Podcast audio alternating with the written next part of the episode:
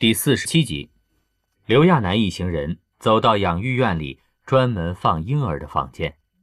他看到这些小孩子在这里生活的不错，他低下头哄着。很快，那个孩子就不哭了，睁着大大的眼睛望着他，还伸出小小的手指，像是想要抓住他的头发。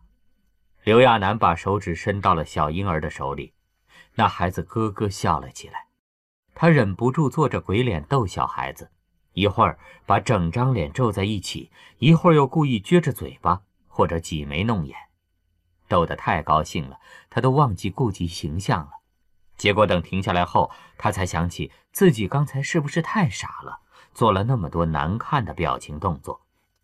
刘亚楠下意识地往旁边看了一眼，很倒霉的就看见妙艳波正一眨不眨地看着他呢。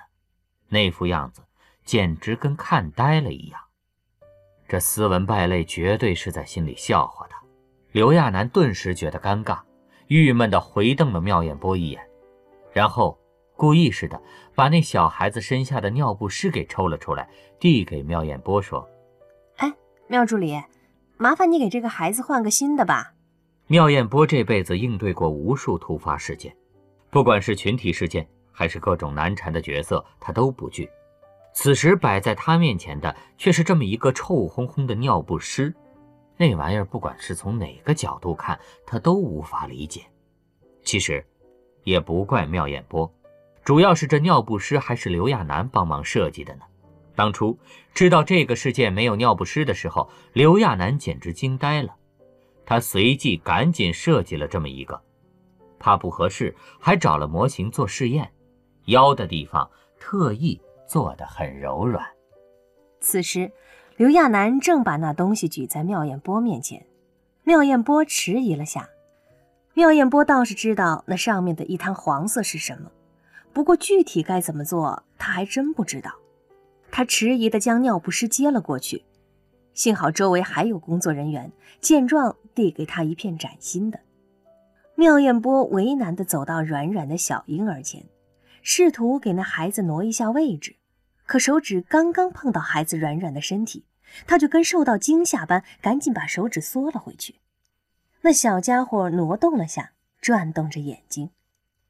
妙艳波像遇到多大难题般皱起了眉头，有点无从下手，因为理解不了这么小的家伙怎么会长成他这样的大人。这么小一团，手指简直是袖珍版的。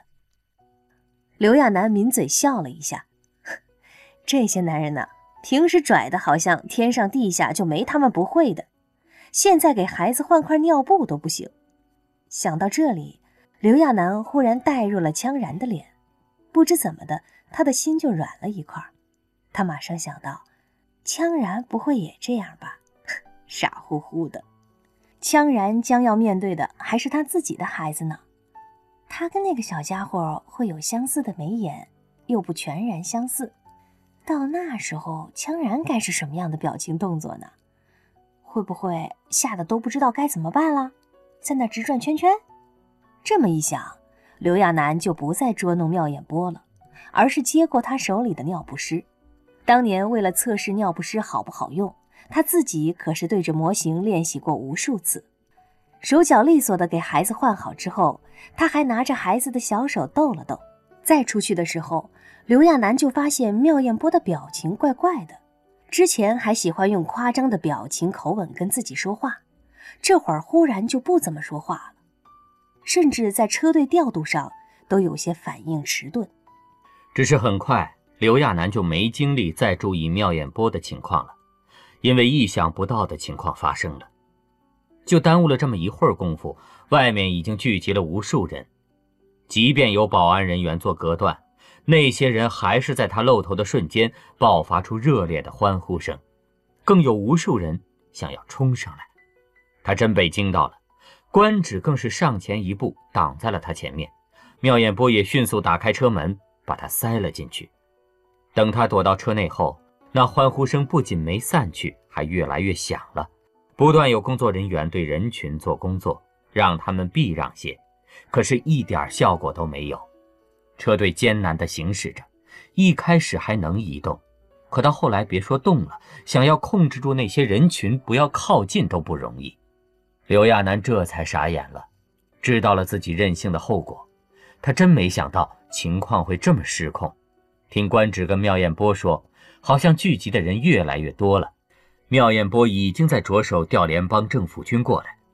刘亚楠也终于明白妙彦波那么严肃地拒绝他的原因了。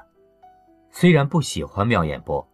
可在官职去维持秩序的时候，刘亚楠还是单独对妙彦波说道：“妙助理，不好意思啊，之前呃我应该听你的话的。”他停顿了一下，望着妙彦波的眼睛，诚恳地说道：“嗯，还有很多事儿我想不周全，如果有错的地方，还要麻烦你提醒我。不过不要只是单纯的否决我，不然我也不明白你是因为什么。”我想，我知道原因的话，会听取建议的。妙艳波表情古怪地看着他，眼神沉甸甸的。刘亚楠以为他还在生自己的气呢，就没再说别的。结果停顿了几秒后，妙艳波忽然问道：“你们女人都是这样的吗？”刘亚楠被问愣住了，忙哎了一声，也不知道他干嘛要问这个。不过，刘亚楠还是想了片刻，回答道：“嗯。”也不见得吧。他的同学、舍友、朋友中，没有哪两个女孩子是一样的。他回忆一般的说着：“女人呐，嗯，有些脾气很大，有些脾气很直，还有一些是慢性子，就好像你们男人一样，各种各样的。而且，刘亚楠心想，只对小孩子温柔的话不算是温柔，可话刚到嘴边。”就听见头顶有什么声音，有很强的光从头顶照过来，连坐在车内的他都注意到了。他赶紧从车内探出头去，只见自己头顶上方有一架飞行器正在不断下降靠近。在对方接近的同时，刘亚楠也认出那飞行器是谁的座驾了。他看到了枪家军的标志，在飞行器降落的时候，有一个绳梯似的东西竖了下来。很快，有人从飞行器里出来，往下爬着。刘亚楠吃了一惊，心都悬了起来，想也没想就从车里下去了。就算飞行器开得再稳，可这个高度一旦不小心掉落，还是很危险的。他张大嘴巴看着，头更是仰了起来，然后看清了那个攀爬在绳梯上的男人。虽然还没看到脸，可只看身材，他就已经认出来了。绳梯越离越近。一直在维持秩序的官职此时也赶了过来，对刘亚楠说着：“殿下，头知道情况后过来接您了。”就在官职说话间，绳梯上的人已经做了一个上的手势，那绳梯的末端已经在刘亚楠面前。刘亚楠迟疑了一下，伸手拽住他身旁的妙艳波，显然是想阻拦的，只是还没来得及说什么呢，刘亚楠已经使出全力向上爬去。幸好他之前脱掉了厚重的衣服，爬这个倒是不怎么吃力，就是有些晃。他只能用手臂勾着那些东西。他发现也不用怎么爬，自从他上去后，绳梯就在自动往上收，越来越高。刘亚楠有些眼晕，他下方都是不断欢呼的人群，他能感觉到下面的人都仰头看着他。他无比庆幸。自己今天没穿裙子。很快有人爬到了他身边，他已经可以确认这个人就是羌然了。羌然也不说什么，一把抱住他。他的力气很大，只靠一只手臂就可以轻轻松松地抱着他爬到飞行器内。进到里面后，刘亚楠见羌然又到操作台前那里按了几个按键，大概是更改了飞行器的航线，飞行器转了个方向。飞行器内空间不大，刘亚楠担心外面的情况，便扒着后座窗户往外看去。他走后，人群就都散开了，车队也动了起来。他到现在才长长的出了一口气。下面已经有灯亮起来了，整座城市车流和彩灯交相辉映，摩天大楼更是辉煌。那些灯看上去像是一幅画一样。更别提绚丽的、让人眼花缭乱的三维成像了。穷人区的灯光则暗淡许多，只零星亮着一些。他隐约想起穷人区最亮的地方是他工作过的风化区。羌然回头就看见正专心看着外面的刘亚楠，他随即修改了一下航线。刘亚楠也察觉到了，明明他们都要离开这座城市上方了，现在却又多绕了几圈。在这个时候，他意外地发现有一些很大的像战机一样的东西在他们这个小飞行器左右环绕着。刘亚楠有些吃惊，随后听羌然淡淡的解释道：“他们是护卫队。”刘亚楠顿时觉得更愧疚了，他只任性了这一次，就给大家添了这么多麻烦。他小声地说道：“没想到会惹出这么多麻烦，还要让这些人加班。”没事的。羌然枕着手回答道：“对他们来说，没有比保护你更有荣誉感的事儿了。”羌然定定地看着前方，语调平缓地复述着：“在这个世界刚刚失去女人时，为了能够寻找到那些女人的骸骨，无数人冒着被辐射的危险跑进废墟寻找，那是有去无回的恐怖路线。最后有人专门统计过，那个时期。”至少有六万人死于辐射。刘亚楠还是头一次听羌然讲这些，他靠近驾驶座位向下看去，就见下方是一望无垠的大海。只是夜晚中的大海一点儿也不美，因为太过于空旷沉寂，让人觉得孤单寂寞。刘亚楠下意识地抱住了羌然的脖子。最近的羌然让他没法不喜欢，而且羌然的好也太奇特了。简直像忽然学会体贴一样。趁着这浓得化不开的夜色，刘亚楠忍不住道：“羌然，现在的你对我可好了，有时候我都觉得自己好像在做梦一样。”羌然倒是老实的很，一五一十的回答：“我看了你的自传。”他顿了顿，挑着其中一段复述着：“喜欢一个人的时候，就会想要满足对方的愿望。”甚至为对方倒一杯水，都是足以开心的事儿。刘亚楠有些吃惊，他知道羌然过目不忘，结果羌然还很当回事儿的分析了吗？然后从里面学习到了男女相处的经验。那自传里的有些内容还挺肉麻的，当初他写的时候不觉得，事后也发现了，有些简直是思春期少女对男人的美好愿望。天边有一弯很美的月亮，刘亚楠看得心动。听着羌然的心跳，他忽然想，这，就是浪漫了吧？行驶了没多久，便在漆黑的海面上看到了一个灯塔式的建筑。虽然周围很暗，可刘亚楠还是认出了那个地方。那里面有他的小毛球、小佳佳，还有他跟羌然的下宫。本来计划明天才会下宫。但是能早些回来也好。晚上的军营挺冷的，海风也比往常大一些。羌然在跳下飞行器时，把自己的外套托给了刘亚楠裹着。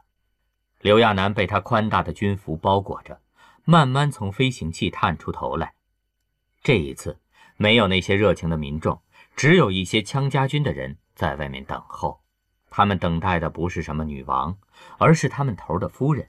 所以，在他下飞行器后，那些人只对他行了军礼，在他还不知道该怎么反应时，羌然已经替他做了回应，漂亮的回了手下一个军礼。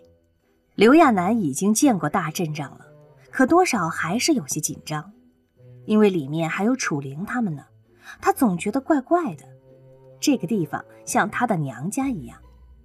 跟着羌然回到夏宫后，刘亚楠在换家居服的时候。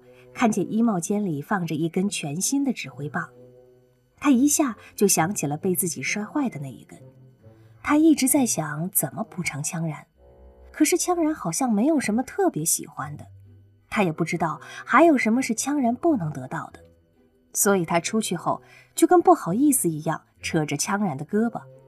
羌然已经换好了衣服，正在床上等着他过来呢，被他扯着胳膊的时候疑惑了下。然后就听见刘亚楠红着脸同羌然说道：“羌然，我想给你生孩子，生一个可爱又健康的宝宝。”刘亚楠一边备孕，一边积极地做着养育院的工作。上次去过后，他对自己所做的事儿有了更深的感悟，做起来比以前还要起劲儿。自从野兽走后，刘亚楠把办公的地方挪到了下宫，有需要请示的小田七就过来下宫找他。大部分时间，刘亚楠都是忙来忙去的，羌然倒是比他清闲一些。偶尔闲下来的时候，羌然就会打打游戏，在旁边陪着他。让人意外的是。他并不会打那些很激烈的游戏，大部分时间是玩一种垂钓类的游戏。刘亚楠偶尔回头，就会看见羌然正皱着眉头等着鱼上钩呢。有一次，刘亚楠遇到点棘手的问题，实在是想不出解决办法了。最后想起自己身边一直垂钓的羌然，刘亚楠憋得脸红脖子粗地问了一句，羌然居然想也不想地回答了出来。这可太让刘亚楠吃惊了，他还以为羌然只会打仗呢，现在看来，他真是受过高级精英教育的，能应付各种问题。这下，刘亚楠很想哄骗着羌然跟自己一起做这些事儿，只是羌然对此始终不感兴趣，而且羌然也不是那么好哄的，主要是这个人太精明了。刘亚楠还没求他呢，他已经淡淡的把那些事儿都推开了。刘亚楠没办法，只好吭哧吭哧的坐着。不过日子倒是过得甜甜蜜蜜的。很快又到了一个礼拜一次的议会时间，官职一早就等着他了。刘亚楠这次长了心眼，特意找了副耳塞，准备等那些人打架的时候，他就塞上耳塞，趁机闭目休息一会儿。坐上车，在官职的护送下，刘亚楠终于到了议会大厅。妙艳波早已等候多时了。刘亚楠依照上次的样子，迈着庄严的步子走到自己的座位上坐下，然后程序依旧，跟商量好的一样，还没有开始商议事情呢，下面已经打成了一团，不是扇耳光，就是扯胳膊扔飞镖。刘亚楠赶紧把耳塞塞好，但是场面太混乱了，他怎么也做不到闭目养神，闲着无聊。便翻了翻桌上的东西，随着看到的内容，刘亚楠给惊住了。其他的还好说，有一件需要处理的事儿，立刻引起了他的注意。因为之前琉璃海的局部战争，导致在那附近港口停靠的货船一时间都动不了。据说，是当地港口部门缺乏有效的组织能力，致使大批货物滞留。问题是，货船要只是装些衣服鞋子，倒还好。他看了看那些介绍资料，渐渐皱起了眉头。那些货船上还有很多容易腐烂的水果跟蔬菜。他又翻了翻那些货物的港口名称。他以前做过餐饮的，隐约记得这些港口都是早些时候环少行经常去的地方。他立刻明白了，这些货物应该有很大一部分是要供应给东联邦的。他很清楚，一旦菜不能及时供给，那些菜贩子可是会狂涨价格的，不光是餐饮业，普通人也会被波及。事关下面的人吃饭呢，还有比这个更急切的吗？更别提多耽误一天，那些水果蔬菜会烂多少了。刘亚楠一想起来就觉得心疼的不得了，可抬起头来放眼望去，那帮人还在吵架呢。他小声说道：“哎，你们先把这个处理清楚了再吵好吗？”那么多菜堆在贸易口，多一天得坏多少呀？可压根儿没人听他的，下面依旧乱哄哄的，堪比菜市场。刘亚楠又说了几句，他可以肯定有人听见他说的话了，可是没有人理睬他。